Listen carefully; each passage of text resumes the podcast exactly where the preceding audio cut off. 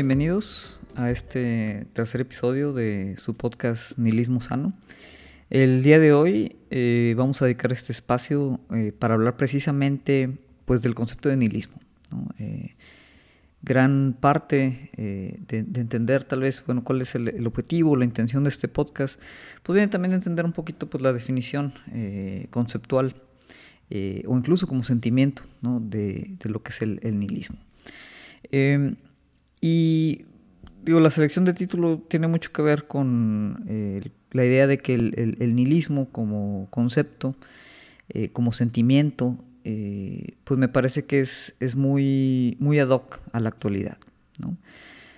todos los lunes circula esta como noción generalizada de fatiga, un cansancio existencial que no se entiende únicamente en lo físico, sino que se expresa pues en una mente hambrienta de distracciones, pero siempre con el pues sentir nublado, ¿no? De, de, realmente, pues de a qué estamos escapando con, con todas estas distracciones. Eh, el sentimiento, digamos, de, de, cansancio, ¿no? Este cansancio que, que, otra vez se entiende más allá de lo físico, pues es, es ya tan cliché como el, el, mismo café que utilizamos para pues, romper momentáneamente esa, esa inercia de, del arranque semanal. Eh, y parecería que no hay una razón particular tal vez para este nivel de desgano, eh, al menos no en lo, en lo general. Normalmente cuando tenemos estos sentimientos, que podrían considerarse pues, relativamente existenciales, eh, siempre tratamos de acotarlos a, razones eh, individuales, momentos personales, transitorios, eh, que pues marcan como una división o un camino entre, entre cómo estamos ahorita y pues una ilusión ¿no? de, que todo va a hacer sentido más adelante, ¿no? que eventualmente vamos a alcanzar, por decir, la ilusión de felicidad. Em, y, esto es muy común, ¿no? O sea, hablamos de este desgano existencial como si habláramos del mismo clima, ¿no? O sea, se ha vuelto algo que ya es, muy trivial y, cotidiano. Tal vez hace 50 años, ¿no? La palabra nihilismo no, decía mucho. Eh, sin embargo, eh, pues siento que hoy es, un concepto eh, que, del cual ya se habla, ¿no? En la normalidad. y el hecho de que ese sentimiento como de vacío, ¿no? Se haya normalizado, pienso yo, apunta a ciertas condiciones sociales ¿no? que, exceden nuestras pequeñas crisis individuales. ¿no? Es decir, la condición del nihilismo, que ahorita vamos a, tratar de, explicar, eh, pues tiene que ver con, una colectividad completa ¿no? que, puede que se sienta eh, en, este, en esta situación. ¿no? Eh, es como una especie de conmoción existencial, ¿no? una noción pues inacabada de que nos estamos engañando eh, nosotros mismos, ¿no? Eh, tanto en lo individual como en lo colectivo, pero que a veces no, no podemos explicar, ¿no? o no nos damos el tiempo de, de intentar explicarlo.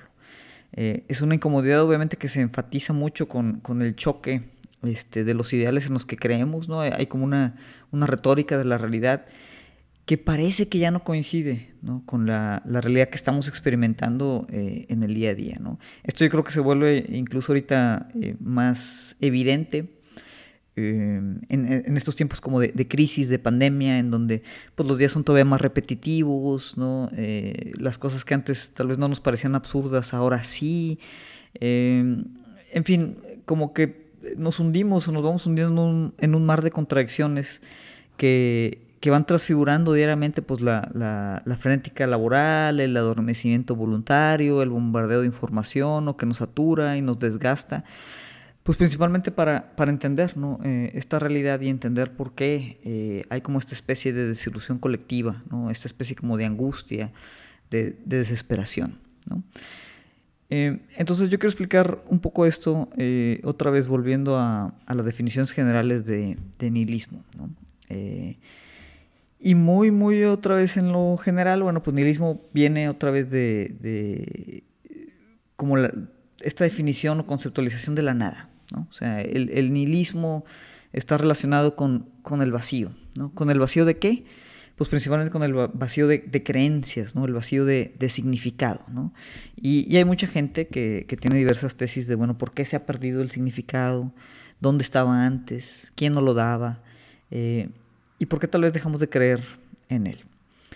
Eh, generalmente, ¿no? y, esto eh, vale la pena recalcar, eh, la palabra nihilismo o la concepción nihilista pues tiene pues connotaciones negativas, ¿no? Incluso peyorativas en, ciertos sentidos, ¿no? O sea, cuando tú a alguien le llamas nihilista o, o, alguien te llama a ti nihilista, generalmente es para denotar que pues no te importa nada, ¿no? O sea, que no tienes un, un, conjunto de creencias y por lo mismo no tienes una moralidad tampoco, ¿no?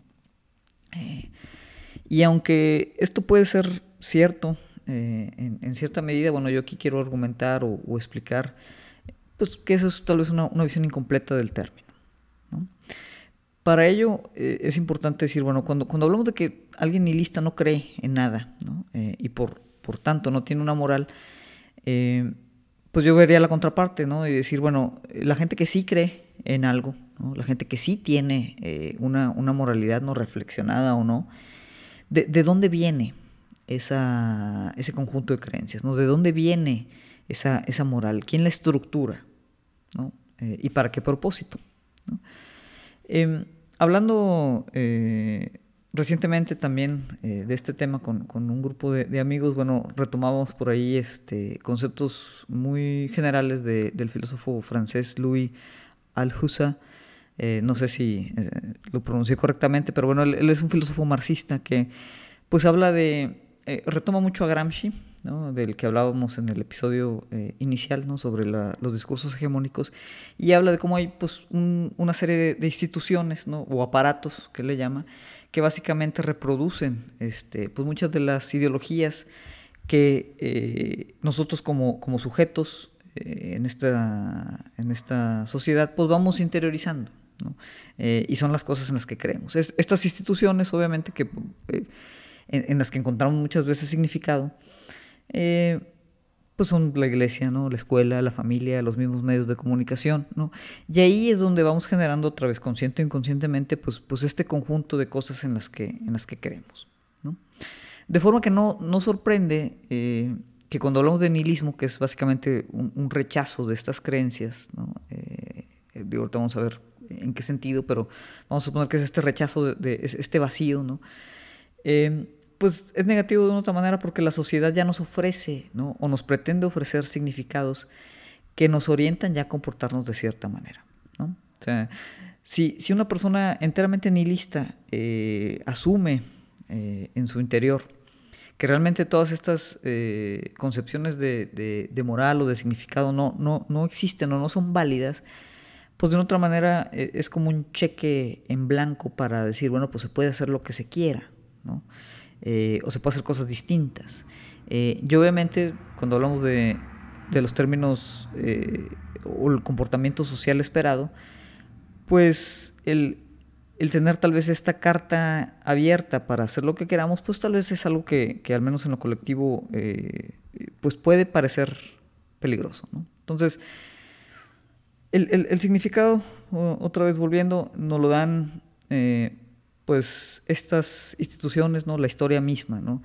Em, antiguamente tal vez eh, la, principal, yo creo, eh, fuente de significado, ¿no? Con la que eh, tratábamos de hacer sentido, ¿no? O cuadrar nuestra existencia, pues era principalmente el significado teológico, ¿no? El significado religioso, ¿no? Es, es, una manera, digamos, de decir, bueno, hay, hay, una autoridad fuera del hombre, ¿no? Divina, que nos da pautas, ¿no? Nos da ciertas pautas, nos da cierta moralidad y nos da ciertos como imperativos, eh, a los que tratamos obviamente de adaptarnos y, generarse un comportamiento. Eh, con la venida de la ilustración, bueno, eh, tal vez el, el, significado que buscábamos en la parte teológica, en cierta medida se, reemplaza o se complementa con el significado que, que podríamos obtener de la racionalidad, no de la ciencia. Entonces decimos, bueno, ya, ya no nuestra... Eh, eh, estar aquí en el mundo ya no se explica solo eh, a través del tema divino, sino a través del tema científico, del tema de las ideas, ¿no? del raciocinio. Y de ahí obviamente pues podemos conjuntar otra, otra serie de, elementos que nos ayuden a, pues otra vez encuadrar la existencia y, hacer sentido de ella. Eh, esto sigue cambiando, ¿no? Eh, el, hombre o la humanidad, digamos, como centro del, significado, también poco a poco se va perdiendo.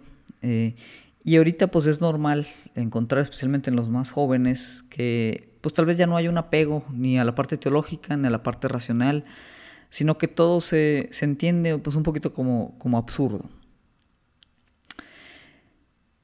Y bueno, ahí eh, esto podría considerarse bueno, como una actitud nihilista. Ahora, eh, esta actitud nihilista, que otra vez tiene, sigue teniendo esta, esta acepción negativa, eh, ¿por, qué es, por, es, peligrosa y al mismo tiempo por qué puede ser también de mucha utilidad? Entonces, bueno, aquí me gustaría explicar un poquito, digo, algunos, otra vez el nihilismo es un concepto muy grande, es un concepto paraguas, eh, está muy relacionado obviamente con la filosofía eh, de, Nietzsche, vamos a hablar un poquito de eso, pero obviamente Nietzsche no es, no es el único, ni el, ni el primero, ni el último en, hablar de nihilismo. Y al final, eh, pues el nihilismo, digamos, tiene una acepción muy amplia. Entonces aquí voy a hablar de, algunos tipos de nihilismo que nos den otra vez pues idea de cómo, cómo aproximarlo. Uno de ellos yo creo que tal vez el más común es el, nihilismo existencial. ¿no? Eh, que habla de eh, que no hay tal vez un significado inherente a la vida. Eh, lo cual obviamente nos, puede jalar a, un estado de, angustia y desesperación. Soren Kierkegaard, pues aunque no, no, se expresaba así en, como en existencialismo, sí podría considerarse, pues digamos, uno de los primeros filósofos en explorar eh, el, elemento existencial. ¿no? Entonces hablaba él de, desesperación, hablaba de, la ansiedad, de cómo este mareo existencial a la hora de tomar decisiones. ¿no? Básicamente que el hombre, al, ser libre de, tomar decisiones, pues siempre hay una, ansiedad ¿no? Eh, que se deriva de esta misma libertad sobre a la hora de tomar pues, una decisión, ya sea una cosa o la otra. O sea, decía, independientemente de la decisión que tomemos, ¿no? bajo los parámetros que decidamos, pues siempre va, va a existir pues un, pequeño saborcito negativo, ¿no? Sobre lo que escogimos, ¿no? Con respecto a lo que dejamos de escoger. O sea, ese costo de oportunidad, que obviamente no hay manera de, saber si, si, era mejor o no, o sea, siempre nos va a dejar como que esa, esa, pequeña ansiedad existencial, y Digo, de una otra manera, en el caso de Kierkegaard, obviamente él, volvía o retornaba a, la fe, eh, a Dios, ¿no? Como para pues darle significado, pero, pero lo que él trataba de expresar, ¿no? Y muchos existencialistas después de él, ¿no? Este, Sartre, por ejemplo, eh, Camus, bueno, tiene una noción un poquito diferente en, su absurdismo, pero básicamente el existencialismo dice, bueno, hay, hay, hay una libertad, ¿no? De, de tomar decisiones la existencia como tal no tiene significado inherente, entonces hay una eh, potencialidad de nosotros darle ese significado, o sea, de nosotros encontrarle un, significado eh, y obviamente actuar en responsabilidad a, este. ¿no? Eh, de forma que, aunque sabemos que, no hay un, significado único, ¿no? Que viene de una autoridad sagrada, divina o, ideológica o política, ¿no? O sea, sino que cada quien pues digamos, puede considerar que es lo más importante, ¿no? Y tratar de vivir su vida acorde a esto. Eh, independientemente de esto, pues que no, hay una sola manera, ¿no? De, pues, resignificar la existencia, eh, otro tipo de nihilismo, un poquito tal vez más, más frío, ¿no? menos optimista, pues es eh, el, pesimismo tal cual, ¿no? Como este, este tema del pesimismo cósmico, eh, que lo vemos también mucho en literatura, eh, por ejemplo, en, las obras de Lovecraft, donde básicamente no solo sabemos que, no hay un significado inherente en, en, la existencia, ¿no? Sino que nuestra existencia como tal, ¿no? Como seres humanos, especialmente como, como individuos particulares, pues es tan minúscula, ¿no? En el gran esquema eh, de todas las cosas del universo infinitamente vasto, ¿no? Que, que, no solo entramos en una crisis existencial por, por, nuestro propio significado, sino por el significado del todo, ¿no? O sea, eh, básicamente hay un vacío completo e, e incluso estas búsquedas de, significado distinto ¿no? que, el existencialismo trata de, eh, completar, eh, pues digamos, en este pesimismo como eh, de estilo cósmico, digamos, pues interioriza también que, pues también eso es un mito, ¿no? O sea, también esas, esas este, acepciones personales que le damos a la vida de, para tratar de, pues vivirla, ¿no? Eh, pues no dejan de ser eh, mitos o, especies de autoengaño, ¿no? Eh, en, su, en su extremo, este, digamos, en sus últimas consecuencias, este pesimismo pues parte también de una racionalidad total, ¿no? Casi, casi determinista, ¿no? Este, sobre la misma naturaleza del hombre, ¿no? O sea, muchos incluso podrían decir, bueno, pues es que al final no somos más que un conjunto de, átomos, de, células, este, de procesos químicos constantes, ¿no? Que, que simplemente se dan la impresión o se engañan a sí mismos de que tenemos libertad este, o libre albedrío eh, pero realmente operamos a estímulos, ¿no? Casi como igual opera pues una pelota que simplemente dejo caer y por las mismas leyes de la física se mueve, ¿no? Eh, obviamente digo, aquí también hay, hay, hay formas de problematizar esta, esta concepción, ¿no? Yo creo que una de las principales, porque obviamente digo, el llevar esto a las últimas consecuencias, pues a diferencia del nihilismo existencial, ¿no? Pues nos lleva tal vez a, a evadir por completo la responsabilidad. ¿no? Si, si, si no somos responsables nosotros de, de, nuestro actuar, de nuestras reacciones, de nuestros impulsos, ¿no? porque ya está todo determinado químicamente ¿no? o, a través de la ciencia, pues de otra manera también eso nos, nos eh, exime de responsabilidad moral eh, hacia lo que nos rodea, ¿no? O sea, porque nosotros no controlamos nada de eso, entonces eh, si el día de mañana voy yo y mato a una persona, pues eh, es, digamos, el, universo indiferente el que está generando todo eso y, pues está totalmente fuera de mi control y no tiene ni siquiera por qué importarme. Entonces, obviamente esto es problemático en muchos sentidos este, y sobre este tipo de nihilismo es difícil construir cualquier tipo de concepción moral. Y al final, digo, hay problemas que no puedes quitar de la mesa como el, tema mismo del sufrimiento, tanto el sufrimiento propio como el sufrimiento de los demás. Pero bueno, al final estos son como dos ejemplos ¿no? de, del nihilismo eh, que nos indica que otra vez pues, no hay uno solo. ¿no? Pero al final comparte pues, este tema de, de que no hay un significado eh, ya definido ¿no? Eh, y que tal vez ese significado habría que, que buscarlo. Volvamos un poco a Nietzsche. Eh, que es otra vez eh, pues uno de los filósofos más, populares eh, y es uno de también los más popularmente relacionados con el nihilismo. para Nietzsche, digamos, no había un, orden objetivo de la estructura del mundo. es decir, básicamente toda la estructura o la forma en la que vivimos como, humanidad, pues es, es construida. Él hablaba mucho de eso en términos de la moralidad. Eh, por ejemplo, él cuando refería al también súper popular cita de, él de, que Dios estaba muerto o había muerto y, nosotros lo habíamos asesinado, lo habíamos matado, pues él no refería simplemente a una concepción de que, de que Dios como ente o, o, como idea estuviera muerto, sino que la moralidad misma otra vez, ¿no? que se derivaba de los significados teológicos, pues estaba ya obsoleta. Eh, y, él argumentaba que, mucho de lo que consideramos otra vez bueno o malo, ¿no? Eh, pues está determinado no por una noción divina, ¿no? Eh, sino simplemente por una estructuración del poder. Otra vez lo podemos seguir relacionando con la parte de los, los discursos hegemónicos. Entonces, él básicamente hablaba de, tirar esas fachadas de, de, de, un orden inherente, de un orden objetivo, ¿no? y al final decía, bueno, pues no hay hechos objetivos, o sea, solo interpretaciones, es también algo que él, que él, comentaba. ¿no? Eh, y, para él, ¿no? Eh, pues esto eh, era un poquito el, el, su nihilismo, y pues requería, ¿no? o requiere, pues una como repudiación radical de todos los valores o significados que, que, son de una otra manera impuestos, ¿no? volviendo a lo que platicábamos al, al principio. ¿no? Entonces, para él el nihilismo no era solo una creencia de que, de que todos estos órdenes de, valores y significado deberían determinar, sino que nosotros activamente tendríamos que participar en acabar con ellos. ¿no? O sea, eh, digamos, eh, podríamos hacer una distinción entre como una especie de nihilismo pasivo ¿no? y, una, y, un, nihilismo activo. ¿no? Entonces, en, el pasivo, pues de otra manera no creemos en nada y nos dejamos llevar o esperamos ¿no? que, que pues el universo haga lo que tenga que hacer de nosotros, ¿no? nos, nos rendimos, digamos, entre pues un destino que no, no tiene significado, no tiene orden.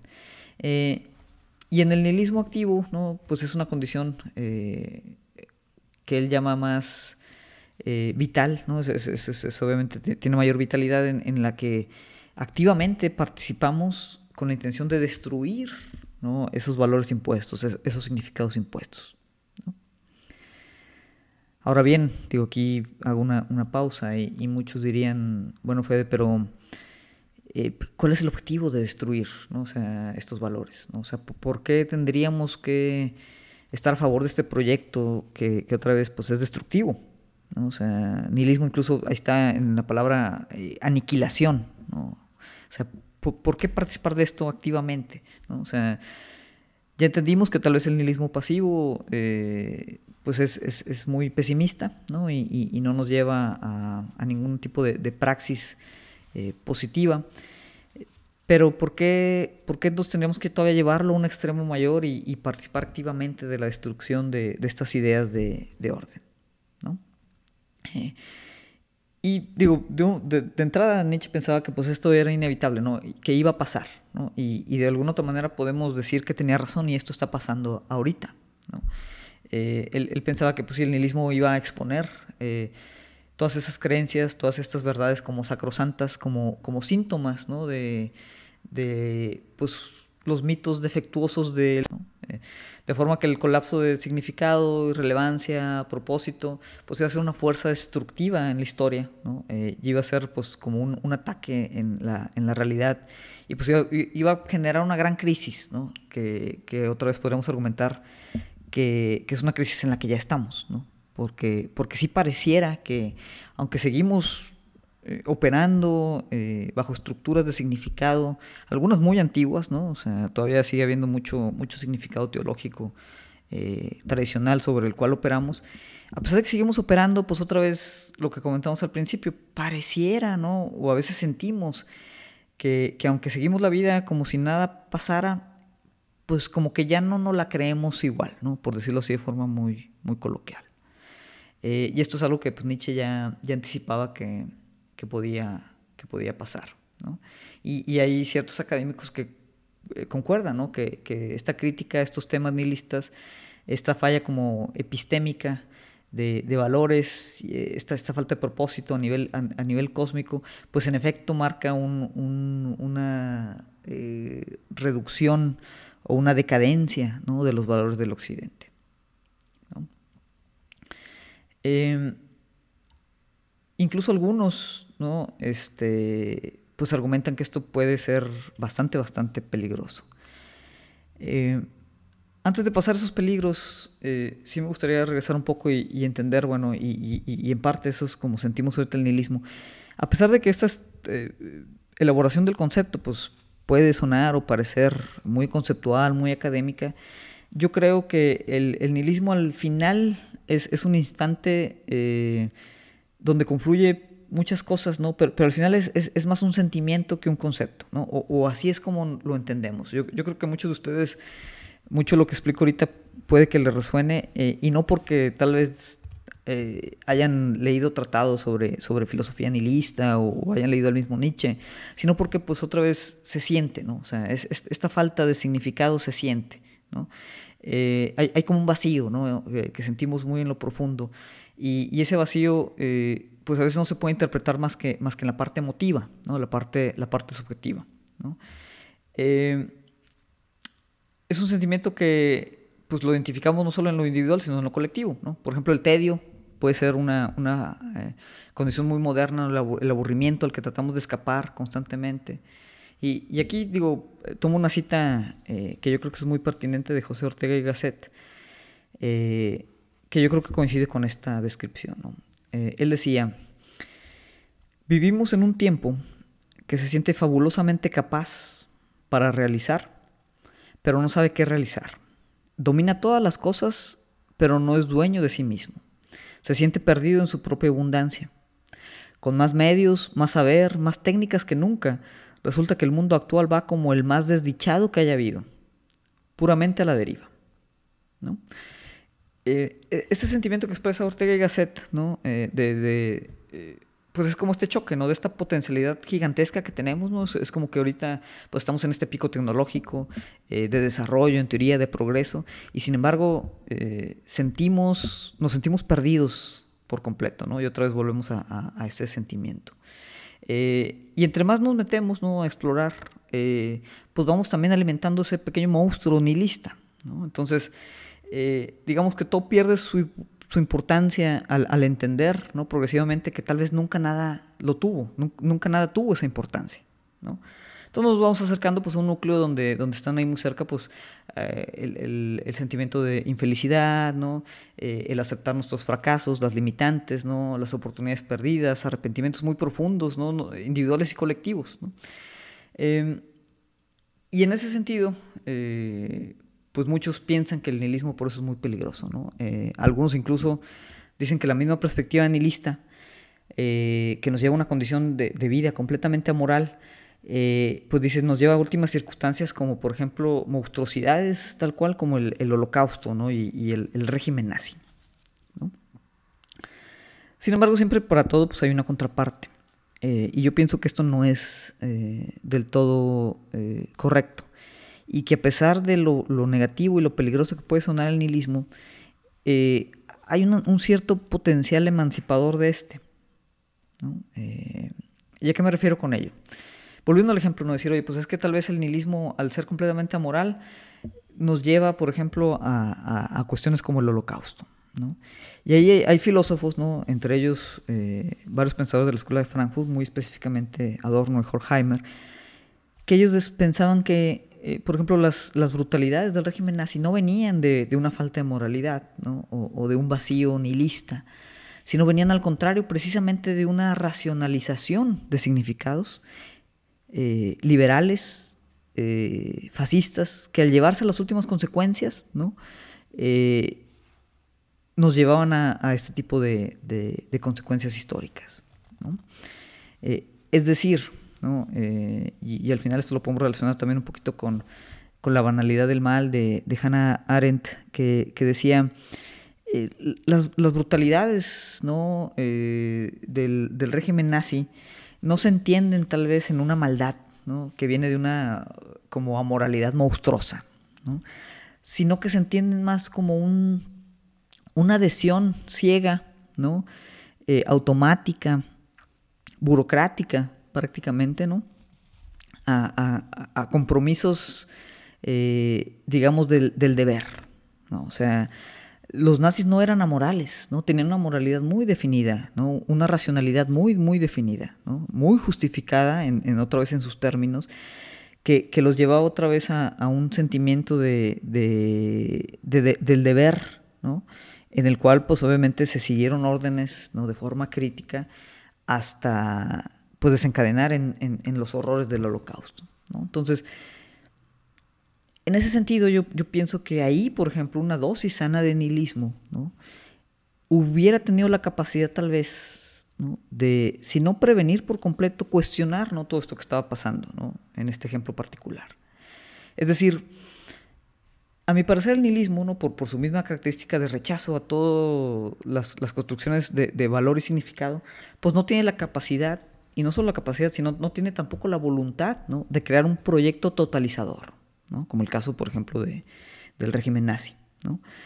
Pero sí tiene la capacidad de destruir los conceptos de esos, ese, régimen totalizador. ¿no? Es una herramienta que su misma naturaleza eh, nos permite eh, utilizarla otra vez, como decía Nietzsche, para destruir, ¿no? como martillazos eh, de, de, su, de, su, misma acepción, para destruir eh, muchas de las condiciones que, parecen eh, inevitables, ¿no? naturalizadas, normalizadas e inescapables.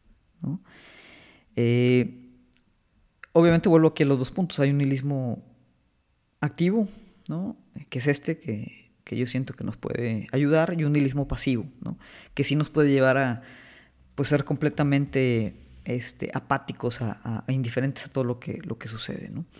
De hecho, el nihilismo como tal ha sido también cooptado por, eh, digamos, la subjetividad misma del capitalismo. ¿no? ¿Qué significa esto? que, en la actualidad eh, las crisis, ¿no? y ahorita no, no, son pocas las que, las que tenemos, del, del capitalismo mismo nos, nos orillan eh, naturalmente el sentimiento de nihilismo, ¿no? pero un nihilismo otra vez pasivo que nos dice que no hay manera de, escapar a todo esto, ¿no? que, la forma o las cosas que estamos viviendo, las crisis que estamos afrontando, eh, pues digamos son parte del, progreso eh, actual de la historia. Y no solo ellos, sino que son, pues digamos, un, mal menor, ¿no? Comparado con, con todo lo que, eh, lo positivo que nos ha traído este progreso. Es decir, eh, de otra manera deberíamos estar casi agradecidos, ¿no? Eh, porque esto podría ser mucho peor, ¿no? Y en ese sentido también, pues no nos permite, si nos conformamos con, con, este presente, pues eso no nos permite imaginar tampoco futuros distintos, ¿no? Y, ahí la pasividad, la apatía, la indiferencia, ¿no? O sea, simplemente pues seguir, eh, renunciar, ¿no? Saber que sí hay un, un hilismo interior, pero no hay nada que hacer al respecto más que, más que esperar, seguir viviendo y pues esperar que en el fin de semana con un par de, cervezas pues se nos olviden las cosas, ¿no? Eh, y que no nos toque una tragedia. Eh, sin embargo, por otro lado, si volvemos a este nihilismo activo, ¿no? sano, ¿no? Como el nombre de este podcast, pues yo creo que tiene ese potencial de decir, oye, no, sabes que eh, eh, lo que nos dicen que, que, no puede ser diferente, eh, que, que, es como tiene que ser, ¿no? que es natural, inamovible, que viene de un orden ya, ya, ya, objetivo o preestablecido, ¿no? de un realismo incluso. ¿no? El nihilismo sano nos ayuda a todo eso cuestionarlo y decir, sabes que no, no es cierto, ¿no? o sea, podemos destruirlo. O sea, podemos destruir ese orden, ¿no? Y obviamente en esa destrucción, ¿no? pues hay un potencial también de construcción de cosas distintas, ¿no? de, imaginar eh, futuros diferentes, conceptualizar sistemas diferentes. Eh, y aunque estos sistemas van a ser igual de contingentes. Eh, igual de arbitrarios tal vez incluso que los actuales, pues yo creo que pueden, pueden ser mejor. y tendríamos otra vez que, pues hacer este, ese arriesgue a construir estas nuevas subjetividades. Entonces, con esto, pues es con lo que cerraría, ¿no? Eh, de decir, bueno, ese es el tipo de nihilismo que aquí me gustaría, pues, invitar a que participe, ¿no? Un, un nihilismo emotivo, emocional, subjetivo, pero que nos puede llevar a a pensar cosas diferentes y a cuestionar mucho de este orden que, que puede que pues tal vez está eh, estructurado o, edificado pues casi casi con alfileres, Eh, y por ello el nombre del podcast, ¿no? Porque eh, como comentábamos, bueno, la idea va a ser tratar de construir y de construir también mucho de lo que estamos viviendo actualmente eh, para cuestionarlo, ¿no? tal vez dentro de esta, estos presupuestos nihilistas, pero no con la intención de, de simplemente volver a caer en, en, pesimismo o en una apatía, sino incluso de motivarnos eh, a un optimismo muy reflexionado que pues, nos dé ciertas líneas de hacia dónde podemos caminar ¿no? y, qué podemos hacer diferente. Entonces, eh, bueno, esto es lo que quería tratar en el episodio de hoy. Eh, espero haya sido eh, ilustrativo. y bueno, pues estaremos platicando ya para el siguiente episodio. Por ahí estamos cocinando también algunas colaboraciones con algunos otros invitados para no estar yo pues hablando aquí solo. Entonces, bueno, ya, ya veremos de qué platicamos en los siguientes, los siguientes episodios de este su podcast, Nihilismo Sano agradecer otra vez eh, su tiempo. Este, y bueno, si les, les gustó este, este podcast, pues los invito también a compartirlo. Eh, si se quieren comunicar conmigo, este, digo ahí tanto en la página de Facebook como en la, en la página del, podcast mismo, eh, ahí pueden encontrar mi correo. para los que les llega esto de rebote o, se los comparte alguien, este, pues nos pueden escribir directamente a federico.com compean arroba gmail.com este y bueno ahí pues puedo eh, resolver o elaborar eh, dudas que puedan surgir de estos temas o abordar tal vez algunas otras inquietudes que tengan en, futuros episodios. ¿no? Bueno, pues muchas gracias y me despido.